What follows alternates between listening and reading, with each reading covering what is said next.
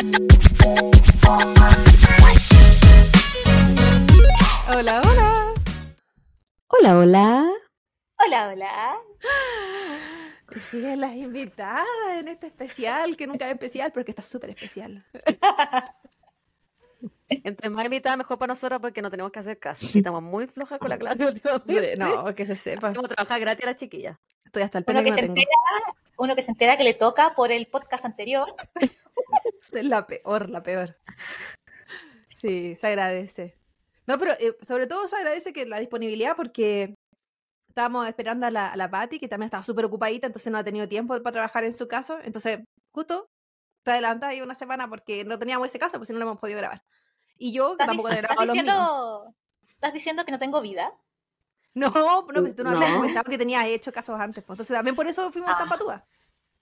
Porque sabíamos Sí. que tú estabas ahí, en la banca, esperando tu momento para entrar de titular. Sí, lista y dispuesta. Esperé tres temporadas. Así que, No, porque no había abandonado. Entonces cuando volviste, pero con todo, pues como si no hubiese mañana. eh, Yo digo, ni, ni yo tengo ganas de escucharme tanto. La verdad, no, no me escucho. Suficiente cuando edito esta wea. Pero con tu fanaticada máxima dijimos ya. Si tenías ganas. Hay que invitarla. pues, sí, pues como para que se viera que tengo algún amigo que sea. ¿Qué de ti? ¿Qué cuentas? estoy en cursos de verano. Eh, estoy trabajando solo martes y jueves, lo cual para mí es maravilloso. Hasta de cuándo. bacán. hecho, hasta finales de enero ya estoy de vacaciones. Ah, qué rico. Ahora, Oye, trabajar martes y jueves decir mucho, porque tengo dos cursos y solamente en un curso va gente. No ha llegado nadie. oh, eh, o sea, hay, hay gente inscrita, pero no van. Entonces yo voy, cumplo mis 15 minutitos y nos vemos. ¿Y cómo esperan pasar? ¿No se Es usa, que no no se usa pasa pasar? ¿No, no está de moda pasar las clases? No, pues o sea, de hecho estábamos conversando con mi colega qué, qué hacer porque al final lo van a reprobar por inasistencia, que entre Sí, po. comillas para ellas es mejor por un tema de, de beneficios. No sé cómo funciona el tema, pero cuando es como por notas se pierden los beneficios. Cuando es por asistencia, no. Entonces, sé. Oh. No, acá me, me exigen asistencia para, para el financiamiento que me entrega el Estado. Si yo Mm. no tengo cierta asistencia las primeras dos semanas, que son como las, las que, Mm. como que te exigen, después ya durante el semestre te lo podía echar nomás. Pero comprendo. si las primeras dos semanas no, uno no asiste, uno no tiene cierta cantidad de asistencia, eh, te, te quitan los beneficios. Y eso en mi caso sería llorar porque me la pagan. po. Entonces, pero no, ya no falta. Pero sí, po. de hecho, hoy día no tuve clase porque por el clima. Sí, no me llegó. me ¿Verdad? empezaron- sí, sí, es como la película cuando te llaman que no hay clase porque es día de nieve. Y obvio que no saliste. Obvio que No, te a, quedaste ningún- a ninguna parte. O sea, tenía que esperar a que viniera porque eh, cada ciertas veces al año viene la gente que revisa el aire acondicionado y, y la calefacción, como estas weas gigantes que uno tiene en la casa, acá. Entonces le tocaba, había hecho cita para hoy día, porque venían de, después de las 12 y yo hoy día se supone que tenía clase hasta las 11 y media. Entonces alcanzaba a llegar y ellos, ellos nunca llegaron a las 12. Entonces te avisan que después de las 12 y te llaman. Entonces yo dije, ah, ya que esté en la casa eh, o que piensen ellos venir como a la una. Entonces como que me alcanzaba y había estado limpiando y qué sé yo, porque vienen a la casa, pues bueno, qué vergüenza que la agua esté un chiquero. Yo ya perdí Sí. la vergüenza de eso. Es que como no viene nadie, ese cualquier persona que viene para mí es un evento. Yo- incluso el que va a rey. Sí, no, para que no diga, uy, qué buena casa. Pero, así que y mi visita fue mi sociabilización del día. Porque me avisaron muy temprano, a las 5 de la mañana empezó la universidad a llamar, po, por la gente que tiene que manejar y todo. Así que estuvo Qué buena ojalá que ya- dicen igual. llamen Me acuerdo que a veces en la U allá eh, no te avisaban que no iba a haber No. clases y yo llegaba de Quillota, weón, una hora y media, casi dos horas en bus y no había clase. ¿Y qué hacía uno? Sí. Se iba a tomar. De que no había más opciones. Había que hacer la hora. Me parece que bajaron la lágrima a la garganta. De la pura pena. No, el, de hecho, el martes había empezado las clases, que aquí el lunes fue feriado. Al menos para los federales, cosas así. Por el de Sí, acá Martin Luther King. también, a- acá también era feriado, pero eh, en mi pega no era feriado, lamentablemente. No, pues los hospitales no corre. No, y qué pasa que tampoco te lo paguen, po. No. Y entonces no, mis clases no empezaban ese día, empezaban el martes. Y el martes, en verdad, sí estaba la cagada. Yo pensé que era posibilidad de que ese día llamaran pa- para nada. Yo, de hecho, me, me moré una hora y tanto para la, pa la U. Y llegué y estaba la sala cerrada. Dije, qué mierda. La weá, cancelaron esta weá. Y la cancelaron mientras yo venía manejando, que no agarro el celular. Y cagué. Y caché que la puerta al lado estaba abierta y no, pues estaba en la sala al lado. Pero, en- pero entré y había como tres compañeros. Y el director académico, no sé cuál es el nombre de ese señor. Y fue como, ¿y dónde está el resto? Y los profesores, no sé, pues. Y claro, por el tema de la nieve habían avisado que todo el mundo iba tarde, porque estaba, no es tanto la nieve en sí, sino que las carreteras se ponen muy resbalosas y el, y el tráfico es muy, muy lento. Sí, esa era la cuestión más que nada, lo lento que uno andaba. Pero yo no me pillé de accidentes, menos mal. Y otra gente, una Oye. profesora dijo que había estado dos horas y media manejando. Oye, ¿estáis tomando hoy día o no, Claudia? Por supuesto que no, si tengo clase mañana tempranito, olvídalo. Te contecito, con cara de papi. ¿Y tú, bebita? Yo estoy tomando un bu- eh, Buzz Buzz, pero me equivoqué, weona. Y yo pensé que la weá decía chill mango y dice chili mango. ¿Será picosito? Sí, pues, y a mí no me gustan las weas picantes.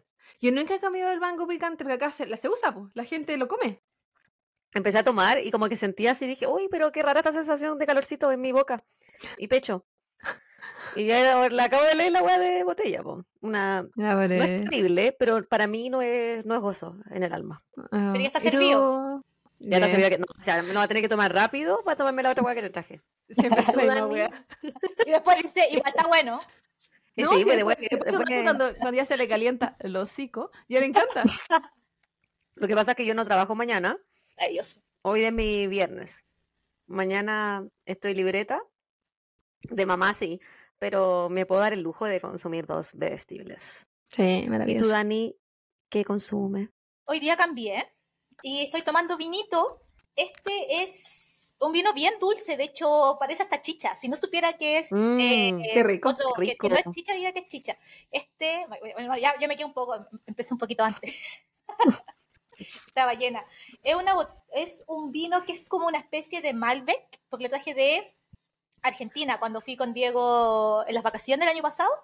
Y lo tenía aquí, guardadito, y dije ya, hay que abrirlo. Ocasiones especiales, podcast, ocasión especial. Qué buena. Así No, que, y, y vemos que sigue navideña. por supuesto, o sea, aquí la cuestión llega hasta marzo. Ya. La weona. Duda, eh, Javi, tu- tu- tus suegros sacaron el tuyo porque asumo que no fuiste tú. Por supuesto que ellos sacaron, cuando yo estaba trabajando, lo sacaron, eh, todos los, la, la familia Pardo sacó Ellos lo pusieron y ellos lo sacaron. decoraciones navideñas. Yo, yo ma- mañana trabajo, pero no me importa. Así que. De hecho, de hecho, mañana, además de la no clase que tengo que lo más posible hacer, porque siempre está la alternativa que lleguen y tengo que inventar algo. Mañana se titula una alumna mía, que fui su guía. Mi vez, ¿Es, tu- es tu primera? Sí, así Oh. que espero que mañana le vaya bien, que no me dejen vergüenza. Así que tengo que, estar a, la, a- tengo que estar a las 11 en Santiago. Sí, pero ¿Y no, la le voy clase que era, eh? A la 1.40. Ah, ya, igual tenéis tiempo. Sí, de- porque es que son en dos lados distintos. Como yo vendía al mercado, Santiago. obviamente. Sí.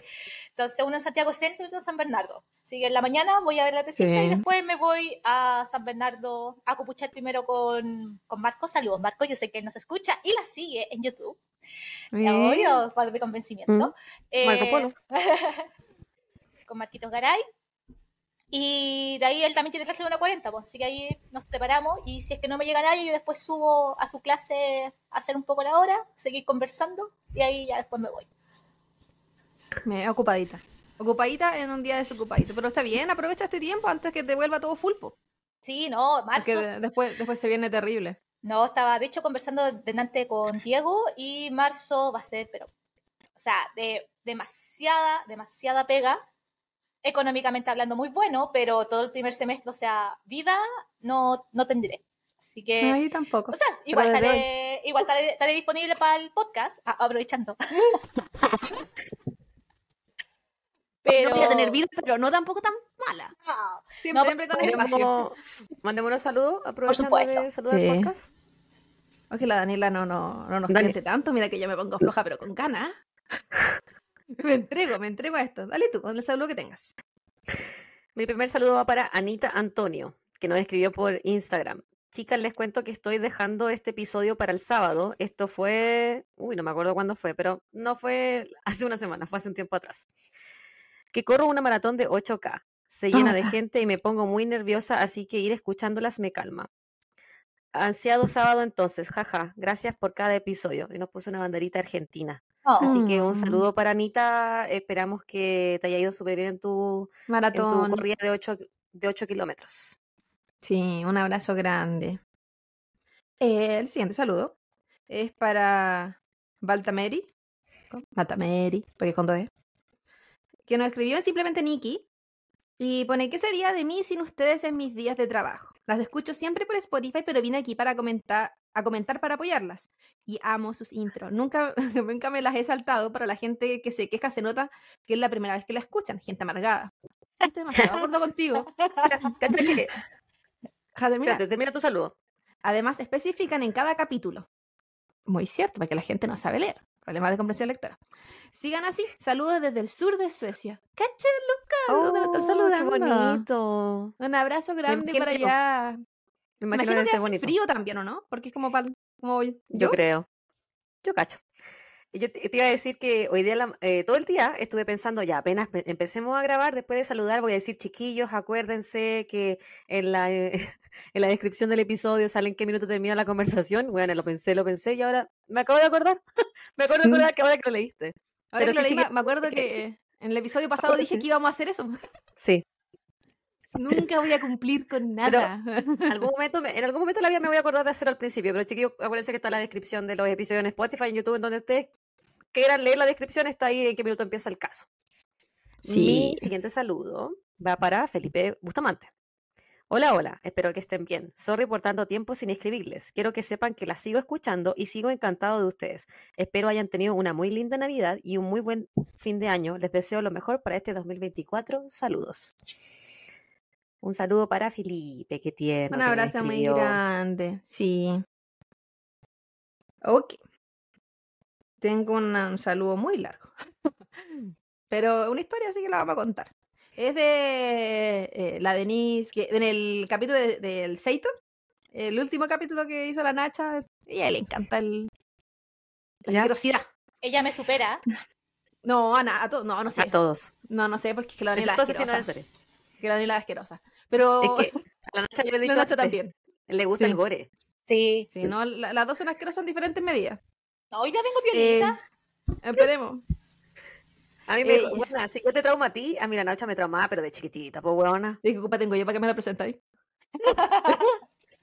¿Qué me dijiste tú ayer? El, el dolor, el sufrimiento se comparte. Sí, se comparte, la venganza siempre llega. Yo me estoy vengando de cosas de la universidad en este momento con la Javi.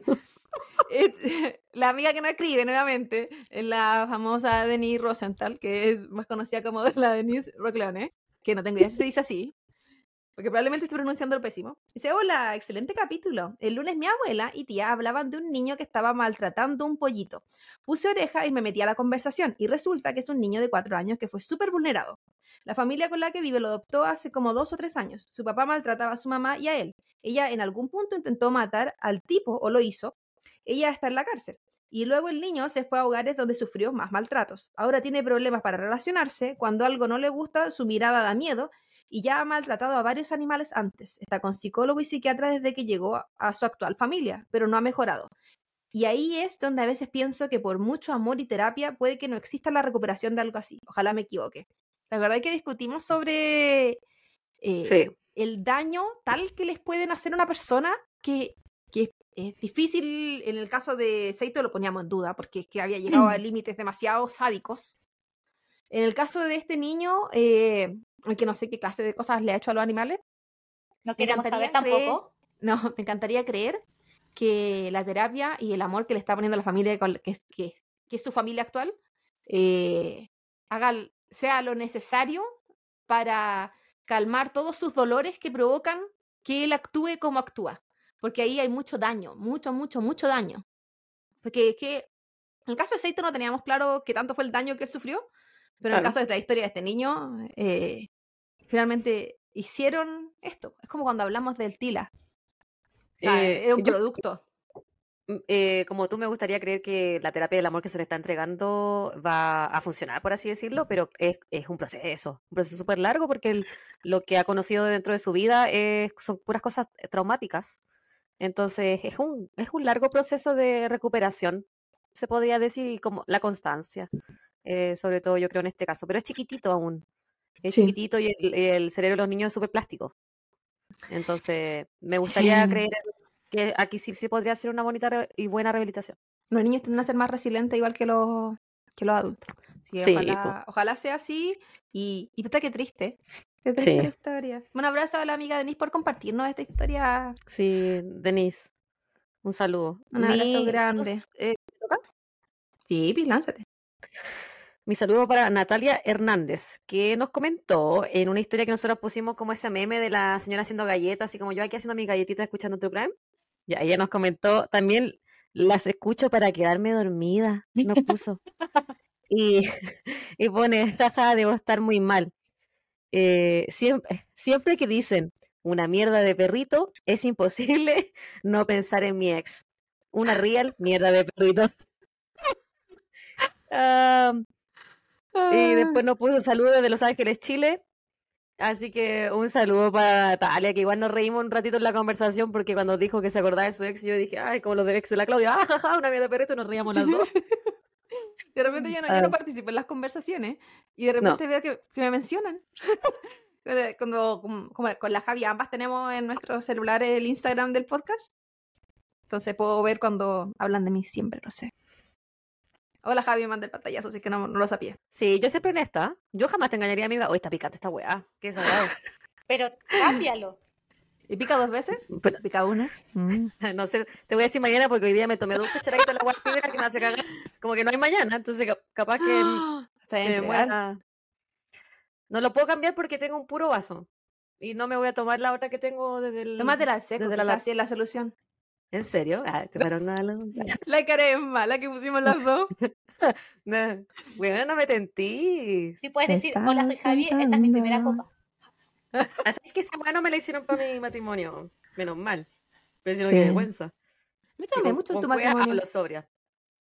¿Tú no tomaste mucho? No, me porté súper bien. Y bailé harto, bien hasta abajo. A pesar de que te enterrabas en el piso. No, porque después estuvimos en piso normal. después estaba la pista de baile. Eso cuando me enterré en la parte de, de pasto. Por más que me dijeron que iba a usar un tipo de taco, yo ahí fui con taco agujas, total. Yo, la voy a, la voy a salir sin caminar. Totalmente pero no en el pasto. Eh, te toca Bobita. Mira qué rota que esta niña. El último saludo, antes si la, si la Dani después quiere mandar algo, es, em, es ya en, ay, yo no sé hablar, en Spotify, que nos escribió también en el episodio, simplemente Nikki. Yo, Serena Aguilar Guerrero. Me pone, muero con el abogado del wea. Ja, ja, ja, ja. Lo dejó en bandeja para la fiscalía. Y nosotros lo dijimos. El abogado lo entregó. Menos mal. Sí, se agradece, se agradece. que, que justo se equivocaron. Upsi. Upsi, total. Así que Dani, tú tienes al... Perdón. No, sí, eso va con Dale, Dani. Dani, ¿tú tienes algún saludo que hacer antes que comience tu caso? por supuesto, a mi marido, que está acá también aquí al frente, en el backstage. Levantó, levantó la manito. No lo vieron, pero levantó la manito. Oh. Qué tierno. Hizo todo esto, esto posible, a pesar del maltrato, pero todo esto posible. Escuché como te retaba porque no había conectado la voz de audífono. Nivel usuario, como él me dice, nivel usuario. Eh, y un saludo especial esta semana para Natalie Valdés, porque estoy despierta haciendo el episodio. La Natalie pensó que me estaba quedando dormida en el episodio pasado. No entendía que era que la cámara la tenía un poquitito más abajo, por eso hoy día la subí. Y por eso pensaba que los ojos se me cerraban. Y no era así. Es que aparte que tiene el ojo chinito, la Dani, es que no conocieron a Brooke. Qué bueno. ¿Tú cachai a, Pokémon, cierto? Sí. Brooke. ¿Te, ¿te acordás de Brooke? Ah, ya. Ya sé, sí, me Así eran los ojos de la abuela de la Daniela. Es, ah. Eran unas líneas en su cara. Ahí no había ojos, eran unas líneas. Sí, y bueno, y bueno, con los lentes de contacto igual se me achican un poquitito más, inconscientemente. Entonces, claro, yo veía, yo decía, pues estoy despierta, ¿no? Y es como, no sé, la wea. Entonces ahora dije, no, no, no, subí la cámara a ver si eso genera un efecto. Así que, Natalie Valdés, que yo sé que este episodio sí lo vas a escuchar porque te lo voy a mandar. Un saludo para ti también. No, y nos comentó también. Yo estaba, pero como así, y, y, recordó. Yo no sé, que yo olvido lo que yo hablo en los episodios. Entonces, y nos escribió en, en, YouTube. Me recordó que yo la había besado alguna vez. Y sí, pasan esas cosas que uno dice, dice chao. fue, fue, chao. Y ella me corrió la boca. ¿Yo qué iba a hacer? Ah. Si ella estaba ahí, yo estaba ahí. Era, era, momento. Putita. Era momento de limpiarle el esófago. la amígdala. La amígdala. Y bueno, y antes de que comencemos con el, este, con el caso de la Dani, ya con todo lo asqueroso que sabemos que se viene, eh, vamos a mandarle un saludo a mi madre, que si bien ella no nos escucha, eh, es una mención honrosa por todos los nombres que me ha creado desde que me corté el pelo, porque para los amigos que vean este video se van a dar cuenta que eh, en este momento tengo el pelo a la altura de los ojos, Dora la exploradora. Y, pero dentro de los muchos nombres que me ha puesto, siento que Cristóbal Colón ha sido el más doloroso. que me llamara de una esquina a otra mientras estuviéramos comprando. Hey Cristóbal, fue doloroso doblemente, y no vamos a decir por qué, que, los más amigos ya saben, pero en cuanto es cruel, no, cruel, ¿qué, te hice yo? Pero bueno, estoy aquí lista para conquistar. Deberías, deberías decir que si, si, la, si la Jime sigue de esa forma, tú vas a mostrar la taza en el podcast. Debería, yo, así como yo amenazaba a la gente cuando iba a mi casa, que hay una bien corto antes que empecemos porque ya nos, alargamos. Hay una taza que tengo en mi casa que hizo una tía, cuñada de mi madre, con dos fotos, una de mi papá y una de mi mamá. Esas fotos son las peores fotos de la existencia y mi mamá sale horrible. Y yo cuando la gente iba a la casa y mi mamá ya no vivía con nosotros, yo le decía, te voy a mostrar a Jimena. Y, y esa era la cara de mi mamá. Así asustaba a la gente que iba a verme cuando mi mamá ya no vivía conmigo. Pero bueno. Oye, pero espérate, antes de que empiece la Dani, súper cortito un saludo para mi suegra eh, y mi suegro, pero mi suegro no nos escucha ni nos ve, pero mi suegra nos ve en YouTube. Eh, un saludo eh, que ya volvieron a Chile, estuvieron dos meses con nosotros y fue un agrado tenerlo. Muchas gracias por el apaño, por cuidar a Bendy. Un besito y nos vemos luego. Ya, Dani. Abrazo grande. Abrazo grande. Ya, no estaba preparada para el día de hoy, pero... ya. Pero aquí tengo un caso. Porque te avisamos como ayer. Sí. sí. Sí, para que sepan. Pero sí, no, no tengo problema. De hecho, tengo dos casos más. 16. Loca. tengo un problema, lo sé. Eh, yo ya dije que mi nicho, como bien me, dijo la Javi en un momento que buscará, es la Claudia. Cuando digo nicho Claudia, me refiero a lo que ella no ha abarcado, lo que desconoce, ¿cierto? O con qué podría sorprender.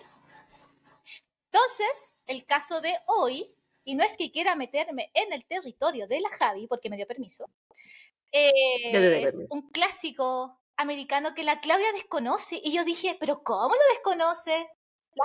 La Javi, lo mencionó como en dos episodios de la primera temporada y la, Claudia, ay, no lo conozco. Así que eh, es un caso, no, no, no, es, no es como los de la Nacha, pero sí es un caso enigmático. Y la verdad es que mm, me costó un poco hacerlo en su momento porque hay demasiada información. O sea, en un momento tenía 60 páginas y no. Así hubo que empezar a. La buena escribió una tesis. La buena se usa a escribir un libro, la enciclopedia. Hubo que empezar a podarlo. Entonces, lo dividí como en partes porque de verdad es mucha la información. Entonces, tenemos primero la historia sí y después unas partes explicando algunos detalles de sospechosos que pudieron haber habido, ¿cierto? Eh, también algunos crímenes que se les suelen asociar, que son como los más ilustres, porque se le asociaron muchos casos a esta persona, pero no todos están comprobados. También había una infinidad de nombres que también eliminé porque había muchos policías que la verdad no valían la pena mencionar. El día de hoy, criaturas mías, Claudia, te traigo el famoso asesino de El Zodíaco. Excelente. Y la Javi dice, bien. Gente que la había pedido, así que se agradece. Sí.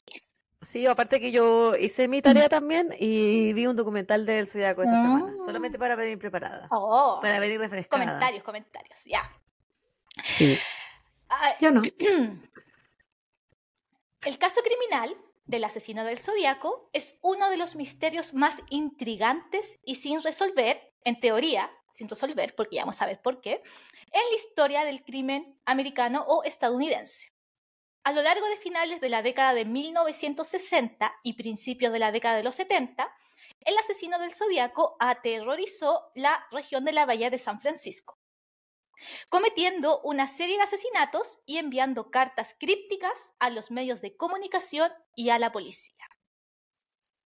Todo comenzó el 20 de diciembre de 1968, cuando el asesino atacó a dos jóvenes en el área de Vallejo, California. Me sorprendió porque empezó en mi cumpleaños. Bueno. Sabía, él sabía, antes, sabía desde antes. De En volar En volar soy la reencarnación, no sé. Ya.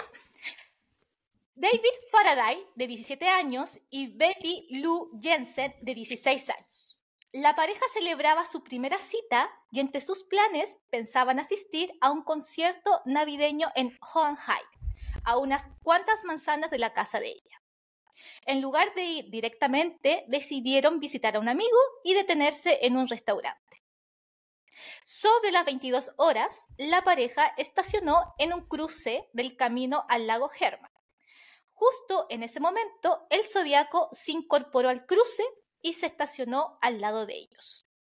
Un testigo presencial pasó por allí tiempo, eh, después y vio dos coches. Uno de ellos era el de la pareja y el otro era el que después se supo que era el del zodiaco. Un momento después escuchó lo que le pareció un disparo, pero no estaba seguro al tener la radio encendida, el testigo. El zodiaco disparó en contra de David solo una vez a la cabeza y cinco veces a la espalda de Betty, quien intentó huir. Sus cuerpos fueron encontrados minutos después. A partir de ahí, los ataques se multiplicaron y el zodiaco aprovechó la atención de los medios al enviar una serie de cartas y códigos a varios periódicos locales. Estas cartas contenían detalles escalofriantes sobre los asesinatos y además incluían amenazas de más violencia si no se publicaban sus cartas. Uno de los asesinatos más notorios ocurrió el 4 de julio de 1969, cuando el zodiaco atacó a una pareja que disfrutaba de un picnic en el lago eh, Berriesa, en California. Aquí pido perdón por la pronunciación de los apellidos porque América, Estados Unidos no es lo mío. Después de mí, que no te avergüence nada. Yo estoy aquí para dar el mínimo. Después. Yo te ayudo, ya. te ayudo. Yo le digo Magu, pero no creo que sea Magu ya. Pero es Michael Ma o Magu, como le digo yo, de 19 años, de 19 años perdón, y Darlene Ferry, de 22 años. Darlene y Michael fueron atacados en el aparcamiento del campo de golf Blue Rock Spring con un arma de fuego. La pareja estaba en el coche de ella cuando a su lado aparcó otro coche, cuyo conductor se fue para volver 10 minutos después. Una vez aparcado detrás de ellos para evitar que se escaparan, el zodiaco se acercó al coche y les alumbró directamente a la cara para cegarlos. Entonces disparó con una Luger de 9 milímetros a las 12.40 de la noche del 5 de julio de 1969, una llamada anónima efectuada, ahora se sabe que por el Zodíaco, informó al Departamento de Policía de Vallejo lo sucedido. Y no solo eso, confesó que él lo había hecho y que era el asesino de David y Betty asesinado hace hacía seis meses. La policía rastreó la llamada proveniente de un teléfono público de una estación de servicio entre las calles Spring y Tulum.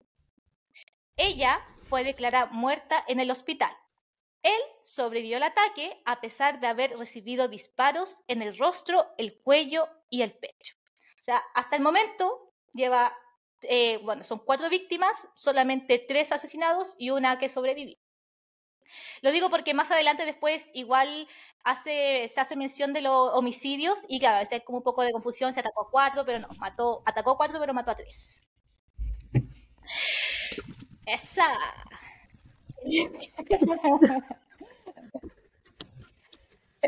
Merde, pero hasta el chiquitito.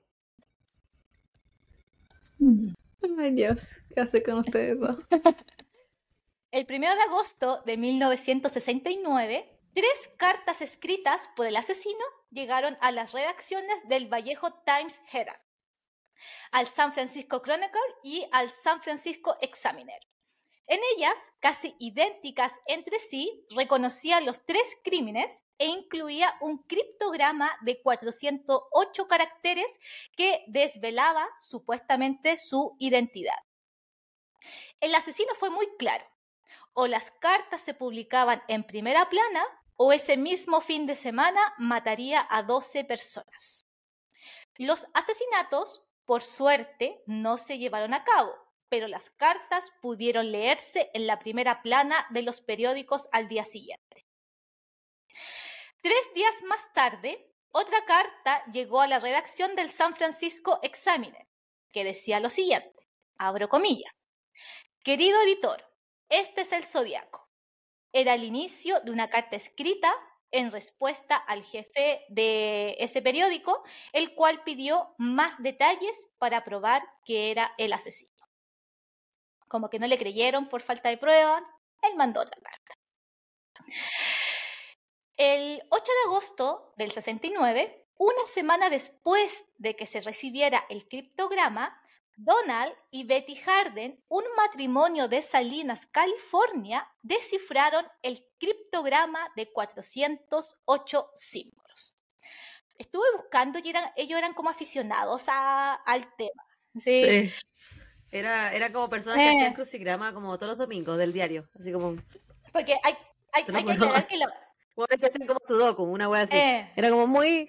Sí. Hay que recalcar que él no escribía en, en, en, en español, inglés, no, eran era un código que en teoría él asumía que la gente debiera poder descifrarlo, pero hasta el día de hoy... Era como sumerio.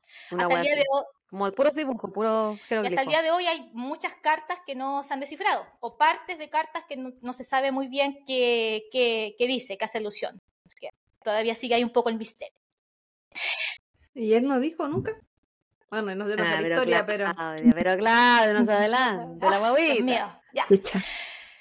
Abro comillas de estos 48, de esos de 408 símbolos. Me gusta matar gente porque es mucho más divertido que matar animales salvajes en el bosque. Porque el hombre es el animal más peligroso de todos. Matar algo es la experiencia más excitante.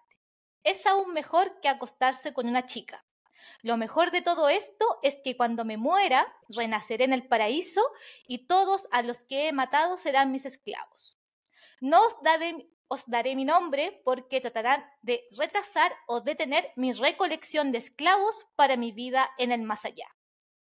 Y después viene una seguidilla de letras, que es la traducción que me salía porque no le no sé si cuando lo tradujeron hubo eh, er-, eran eh, jeroglíficos distintos o simplemente la traducción que hicieron estas personas eran las letras que correspondían, que es una B, una E, perdón, B larga, E O R I, E T E M-E-T-H-H-P-I-T-I. O sea, no tiene una, un significado claro. Pero eso decía el enunciado anterior. Las cartas enviadas por el criminal conformaron el inicio de la lucha mediática que éste mantendría con las autoridades y con la prensa. El remitente exigía que, los comunicados fueran impresos en la primera plana de los respectivos periódicos y amenazaba con que en caso contrario se vería en la obligación moral de tener que asesinar a una docena de personas escogidas al azar, ese mismo fin de semana o esa misma semana una vez enviadas las cartas.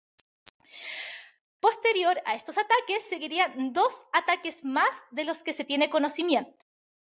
Brian Hartnell y ya, aquí quizás la Javi puede que tenga el dato, porque lo encontré el nombre de, la mujer escrito de dos formas. Lo encontré como Cecilia y también lo encontré como Cecilia. Entonces no sé si es Cecilia o Cecilia. Eh, Cecilia, si no me equivoco, era Cecilia. Entonces Cecilia Shepard. Como que aquí les dicen sí, sí, vamos a decirle las Fueron atacados, ¿cierto? El 27 de septiembre de 1969 en el lago Berriza. Ellos se encontraban merendando a las orillas del lago. Un hombre se les acercó tras esconderse detrás de un árbol sin que Cecilia pudiera cerciorarse de su presencia. Usando una capucha de verduro negra con gafas de sol sobre los agujeros de los ojos y una especie de barbero colocado en el pecho. El encapuchado afirmó ser un convicto fugitivo de una cárcel de Deer Lodge, en Montana, en donde dijo haber matado a un guardia y también robado un coche, y les explicó que necesitaba su vehículo para huir a México. Traía consigo unas cuerdas de plástico para tender la ropa, previamente cortadas, y le, pidió a Cecilia amarrar a Brian antes de ser atada ella misma. El atracador revisó los nudos y los apretó tras descubrir que ella los había dejado flojos. Cecilia creyó que se trataba de un robo extraño, pero el hombre sacó un cuchillo y los apuñaló a ambos. Entonces, una vez apuñalado a esta pareja, eh, este hombre entonces salió del lugar y recorrió alrededor de 500 metros hasta Knoxville Road y dibujó el símbolo reticular en la puerta del auto de Brian y al lado escribió, abro comillas, Vallejo slash 12 20 68 slash 7 4 69 slash septiembre 27 69 3 2.30 slash by knife. A las 7.40 pm, el Zodiaco llamó a la oficina de la policía encargada del condado de Napa desde un teléfono público para denunciar su crimen. El teléfono fue encontrado aún descolgado minutos después en el lugar. Eh, en, este caso, el que lo encontró en primera instancia fue un reportero que escuchó por estas típicas como radio, que a veces con la interfaz policial, y llegó antes que la, que la policía. Los detectives que llegaron después fueron capaces de tomar huellas dactilares aún frescas del teléfono, pero no lograron hacerlas coincidir con las de ningún sospechoso. Cecilia estaba aún consciente cuando llegaron los oficiales, por lo que le proporcionó una descripción del atacante. Hartnell y Shepard fueron trasladados en ambulancia al hospital.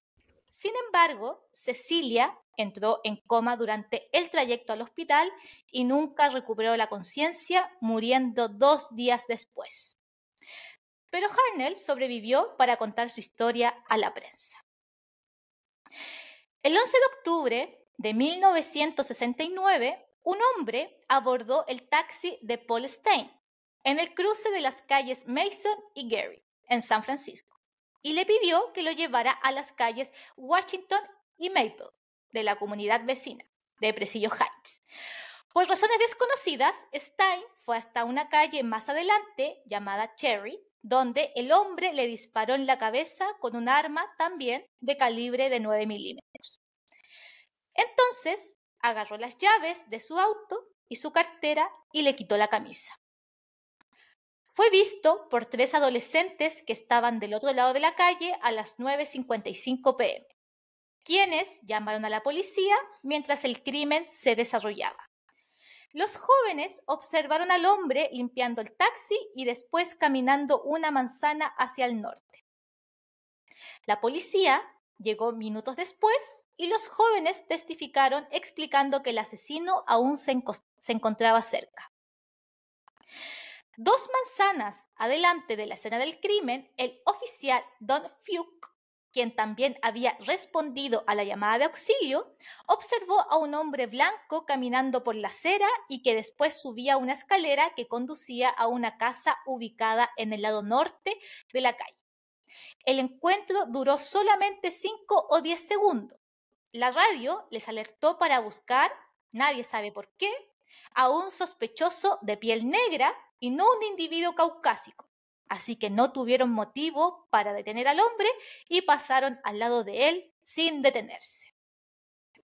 Aquí voy a tomar un sorbo porque una vez más se supone que eh, cuando los cabros, los adolescentes que tenían como 13, 14 años llaman al 911, ellos hacen una descripción correcta que dice que es un hombre blanco que va caminando, pero eh, en los documentales que yo he visto, lo decían que la, la persona que, que, recibió el llamado del 911, como que hubo una falla en la comunicación y, y ellos después reportaron a la policía que era un hombre de raza negra. Entonces, cuando el oficial de policía lo ve a este gallo caminar, mm. como eh, cuadra hacia arriba, ve un hueón blanco y, no, y él sabe que tiene que buscar una persona de raza negra. Entonces por eso no lo detiene, como que lo ve caminar nomás. Pero lo que sí logran eh, es el que el policía después da un mm. retrato hablado de, del gallo que es el supuesto asesino, que es el supuesto zodiaco. Y ese retrato hablado es el, el retrato hablado más mm. conocido que hay del zodiaco que no corresponde con el retrato hablado que yo la pareja mm. acuchillada en, en ese parquecito. Porque son, son si tú los veis, un retrato y el otro retrato son personas distintas. ¿Pero tienen características similares? Yo creo que sí son similares, porque tienen como los labios similares, la forma de los ojos similares. La, mayor diferencia es que uno se ve como con una cara más redonda y no usa lentes, y el otro sí. Y se ve como un poquito, como, como que tuviera un poquito más de línea de expresión. ¿Me entendí? Yo creo que sí puede ser la misma persona. A veces como... los lentes hacen una gran diferencia igual, El tema también con los retratos hablados es que tienen que tener características faciales muy marcadas para que esa persona sea como diferenciable. Si es una persona como genérica, es como... Una cara genérica. Sí, ¿por qué tanto puedes Bueno, más adelante se, se, hizo un retrato, no sé si eran los mismos que está comentando la Javi, eh, donde, claro, había un retrato que se parecía a los anteriores, pero que este además agregaba unas cicatrices en la cara. ¿Cachai? Y esas cicatrices mm. después hacen, bueno, más adelante spoiler, coincidir con una, una posible coincidencia de quién podría haber sido el zodiaco. En teoría. Pero se hicieron muchos retratos hablados y también unos digitales. También habían digitales las comisarías en su momento. Y Lucita. Danielita. Sí, yo voy a tener que sacar más de la botella en breve. Para que tú sepas, Claudia, el Zodíaco es como el, el cold case más famoso de Estados Unidos. Imposible no mm. saberlo. Sí, ¿De qué año usted, usted quiere tener un podcast de True Crime. Entre el 68 y el 69. Pues sí, Okay. O sea, de los, de los eh, asesinatos que se saben, porque después lo relacionan con otros asesinatos previo a la primera pareja que comencé contando, pero no se sabe a ciencia cierta si realmente era o no era el zodiaco. Claro. Ya. Prosigo. Los tres adolescentes testigos trabajaron con un criminalista para elaborar un retrato del asesino del taxista. Y a los pocos días regresaron para la elaboración también de un segundo retrato, esta vez hablado. La edad del zodiaco, en base a la descripción de los tres adolescentes, fue estimada aproximadamente entre los 35 a 45 años de edad. El 14 de octubre de 1969, el Chronicle recibió una carta más del zodiaco. Esta vez contenía una muestra de la camisa de Paul Stein, como prueba de que él era el asesino y también contenía una amenaza de que dispararía en una escuela para niños si es que no se publicaba la carta. El 8 de noviembre de 1969, el Zodíaco envió otra misiva con un criptograma consistente en 340 caracteres. El 9 de noviembre del mismo año envió otra carta de siete páginas en la cual aseguraba que dos policías lo detuvieron y hablaron con él por espacio de tres minutos, después de haber disparado en contra de Stein. Extractos de la carta fueron publicados en el Chronicle el 12 de noviembre siguiente, incluyendo la declaración del zodiaco. Muchas soluciones posibles fueron sugeridas, pero no fueron aceptadas ya que se alejaba de las convenciones de codificado que había estado eh, trayendo en las cartas anteriores. Finalmente, y aquí ya me adelanto un poco en los años, aquí doy un, un ¿cómo se llama? Eh, un viaje en el tiempo. El 5 de diciembre del 2020, ya salté hartos años, 51, 51 años después, los 340 caracteres de esta carta fueron descifrados por un grupo de aficionados.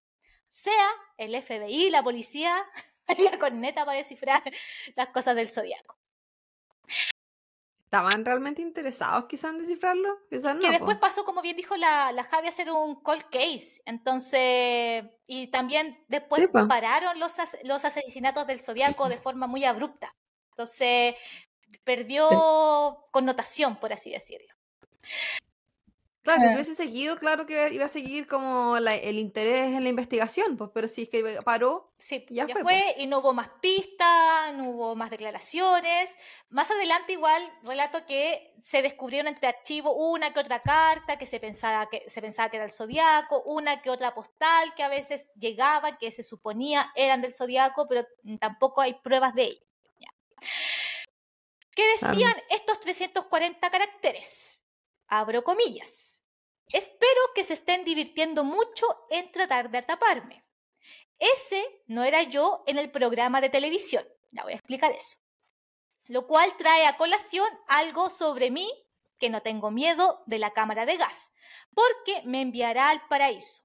Todo más pronto, porque ahora tengo suficientes esclavos que trabajan para mí, donde todos los demás no tienen nada cuando llegan al paraíso. Así que tienen miedo de la muerte yo no tengo miedo porque sé que mi nueva y nueva vida será fácil en el paraíso de la muerte. ¿A qué hace alusión? En un programa de televisión se supone llamó el Zodiaco. Era un programa de televisión donde había de hecho un par de mm. abogados y se supone que el Zodiaco estaba llamando porque estaba pidiendo la representación de uno de ellos y salió como al aire. Fue de hecho bastante bullado. Se, todos creyeron que era el zodiaco y bueno, después con esta, con esta carta él da a entender de que no era él. Es que en verdad podría haber sido, según lo que te estoy contando, cualquier persona se podía hacer pasar por él, mandar cartas, llamar, porque hemos visto siempre en estos casos donde se está buscando un asesino aparecen buenos que, que, se hacen pasar por ello. Yo no sé qué problema mental tiene esa gente. Pero siempre es lo mismo. Hay gente que manda cartas confesando. Sí, o incluso van a, a declararse culpable. Y es como, ¿para qué? Falta atención, claramente. Claramente. Claramente. Sí, y algunos palitos. esta semana eh, vi un documental que está en Peacock y se llama así como El misterio del asesino del zodiaco. Era, un, era una persona realmente o porque la investigación se trata eh, sobre saber si es que realmente es un asesino o eran muchos, muchos distintos asesinos que la policía intentó unirlo y crear como el mito del zodiaco y la Entonces había el, el gallo que hacía el documental se contactaba con dos personas expertas en lingüística y ellos habían creado un programa de con inteligencia artificial que ayudaba a determinar si eh, era la que la habían usado no sé qué caso anterior eran unos buenos de Europa. Y ellos ayudaban a determinar de acuerdo a las cartas que había mandado el zodiaco si es que esas cartas habían sido escritas por la misma persona o por personas distintas. Y era por la lingüística no por la forma de no por la escritura sino por la forma en que tú escribías. Como por las palabras que tú elegías eh, porque decían que eso era como muy difícil cambiarlo durante la adultez. Entonces, según lo que el programa había arrojado, su investigación, la inteligencia artificial y todo, bla, bla, era que las cartas, que creo, me parece que eran cuatro o cinco, que habían mandado el zodiaco antes de matar al taxista, no era muy probable que no hubiesen sido escritas por la persona, por las cartas enviadas luego de matar al taxista. Oh por la forma en que se escribía ah. la, las cartas. Pero decían así como, es probable que no haya sido la, misma persona, pero no te lo podemos confirmar así 100%. ¿Y si era alguien con personalidades múltiples? Entonces escribía de manera diferente de acuerdo a la personalidad que tenía. Es que decían como que la forma en que tú escribías, eh, tú sí las podías cambiar, pero las cosas, las palabras que tú elegías, por eso, para, una persona con diferentes personalidades diferentes. también puede ser, pues entonces decían que era una probabilidad que no fuera la misma persona, más no lo podían corroborar. Porque decían, es un copycat, como mm, dicen ellos, como esas personas que quieren hacerse pasar por un imitador, o es el mismo weón. Porque aparte que la letra era distinta, la puntuación era distinta, pero de muchas de las cartas son distintas, ¿cachai? Como que te da a pensar, mm, ya, sí, puede ser una persona distinta, o, porque también se supone que el zodiaco era una persona con un coeficiente intelectual muy alto. Entonces, lo puede haber hecho a propósito también. No, no sé. Este caso es como tan. Son supuestos. Muchos supuestos. Como que sí, como que no. Muchos. ¿Cachai? Supuestos de asesinos, supuestos de víctimas, supuestos de cartas. Sí.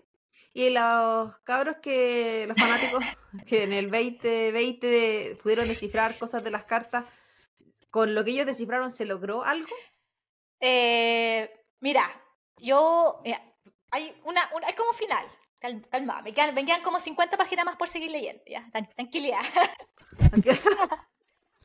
Pero eh, sí, está bueno, está interesante. Este caso muy hay algo que eh, sí coincidían varias fuentes, es de que, por ejemplo, el que llevaba el caso, en este caso era el, el, FBI, que trabajaba en conjunto con la policía, el FBI era muy renuente a aceptar ayuda de afuera. Así como ya tú, Claudia, yo, oye, ¿sabéis que yo descifré esta cuestión y yo estoy segura que esto dice? El FBI, no, no, no te creo. Next. O ya lo vamos a tener en consideración. Ahí bajo el tapete.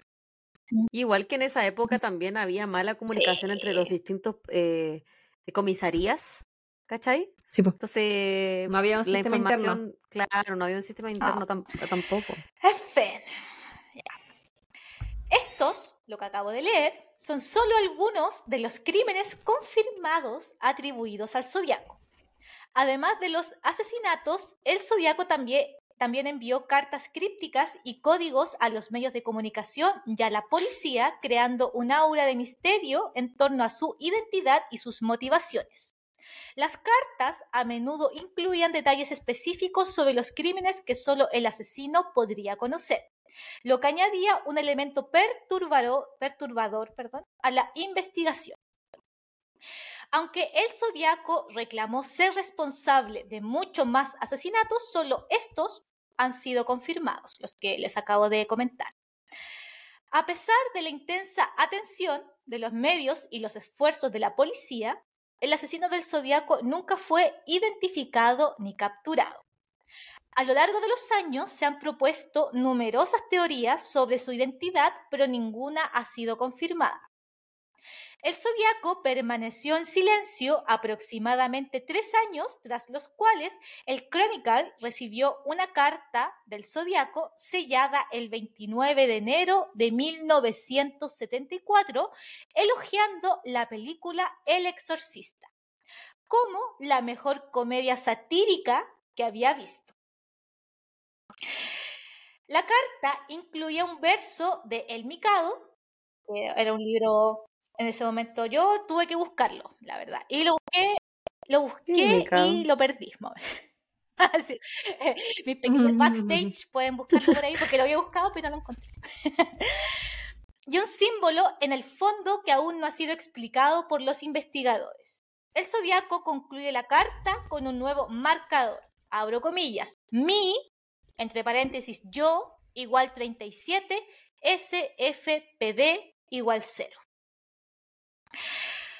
Otros cuatro años pasaron sin comunicación, supuesta o verificada del zodiaco. Sin embargo, una misiva el 24 de abril de 1978 inicialmente fue dada por auténtica, pero declarada una farsa por otros tres expertos tres meses después. Sin embargo, en años recientes, la carta ha sido considerada por algunos departamentos como auténtica. El 3 de marzo del 2003 se reportó que una tarjeta postal navideña enviada al Chronicle, sellada en 1990, había sido descubierta en sus archivos de fotos por el asistente editorial. Dentro del sobre junto a la tarjeta postal estaba la copia de dos llaves del Servicio Postal de los Estados Unidos en un llavero magnético. En el sobre aparece la huella del zodiaco, pero fue declarada no auténtica por analistas forenses. No obstante, no todos los expertos en el tema están de acuerdo con el análisis. No hay dirección del remitente y su clásica firma, que era un círculo con una cruz eh, adentro. La postal en sí no tiene más marcas, el Chronicle envió todo el material al Departamento de Policía de Vallejo para análisis posteriores. Y allí quedó. No, no encontré si el FBI fue a esta, mm, a estas como casillas donde supuestamente eran las llaves, como que quedó allí, se archivó como evidencia. La policía de San Francisco marcó el caso como inactivo en abril del 2004, pero debido a la presión fue reabierto durante un tiempo antes de marzo del 2007 y enviaron pruebas de información genética para usar como prueba, a lo cual también el caso permanece abierto en otras jurisdicciones. En 2012 se publicó el libro de Zodiac Killer Cover Up de Silent Baggage, en español, El asesino del zodiaco, la verdad silenciada. Y me disculpo por mi inglés. Donde se expone una nueva hipótesis a cargo del policía retirado Lyndon E. Lafferty, quien sostiene que el criminal aún vive y que contaría con 91 años a la fecha de editarse el libro. Eso fue el 2012. De acuerdo con este autor, una red de corrupción policial desvió la investigación y fue la causante de que el misterio no se resolviera en tiempo útil.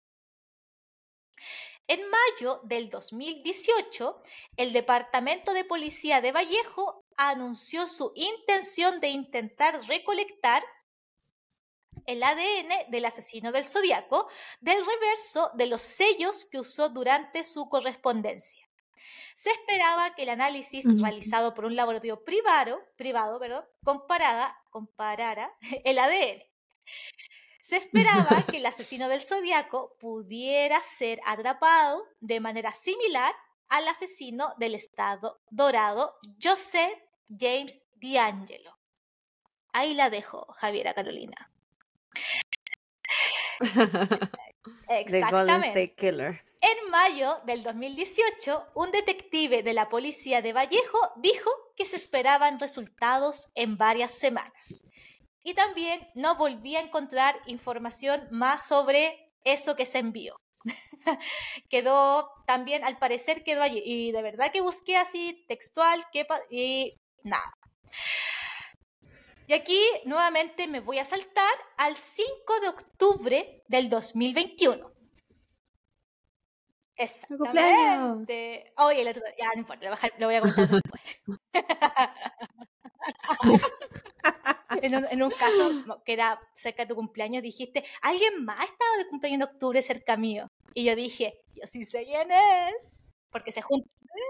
Ah, pero yo me refería a alguien que no seguía. ¿eh? No, no a esa persona. Yo no sé, porque yo dije, pero sí, yo sabía que no estaba de cumpleaños. No, pero no me refería a él. Era alguien que se junta con mi marido el día de hoy. Qué bueno. ¿Un amigo completo? Un pololo que tuve en el colegio.